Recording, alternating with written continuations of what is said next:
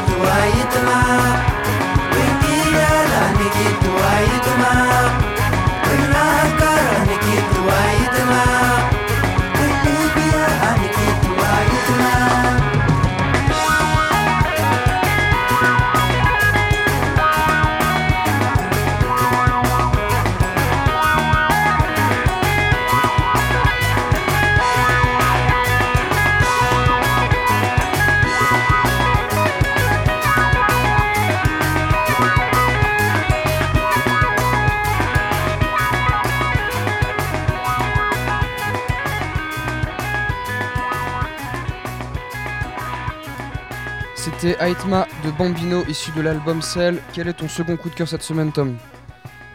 Eh bien cette semaine, revenons un peu à Amiens puisque Cam Electric, euh, la formation Cam Electric a sorti son dernier et également dernier album euh, Late Bloomer.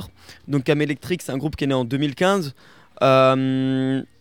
Il y a donc euh, Gus de Gonimande et qui fait aussi maintenant partie de Sélénite qui joue du camélégoni. Euh, je, vous, laisse vous démerder pour savoir ce qu'est cet instrument créé de toutes pièces par Gus qui aime créer et fabriquer lui-même ses instruments depuis un petit moment. Et dedans, il joue également du clavier, de la flûte et il fait les vocaux.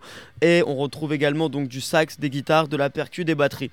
Euh, électrique, c'est quoi? C'est une musique très surprenante, alliant la musique africaine évidemment, puisque Gus on est très inspiré, mais avec un, énorme groove très très funky dans le truc. Euh, c'est des titres à rallonge qui font traverser une bonne partie du globe finalement.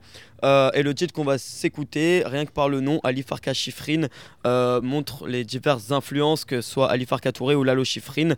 Ali Farka Touré, un éminent bluesman africain, et Lalo Chifrine qui a composé notamment les bandes son de Mission Impossible, de Belit, des Inspecteurs Harry, etc. Donc on est sur une grosse référence, un mix entre les deux qui fonctionne super bien. Et donc voilà. On s'écoute donc Ali Farka Chifrine euh, de Cam Electric. Merci à toi Tom et à la semaine prochaine. Merci à la semaine prochaine.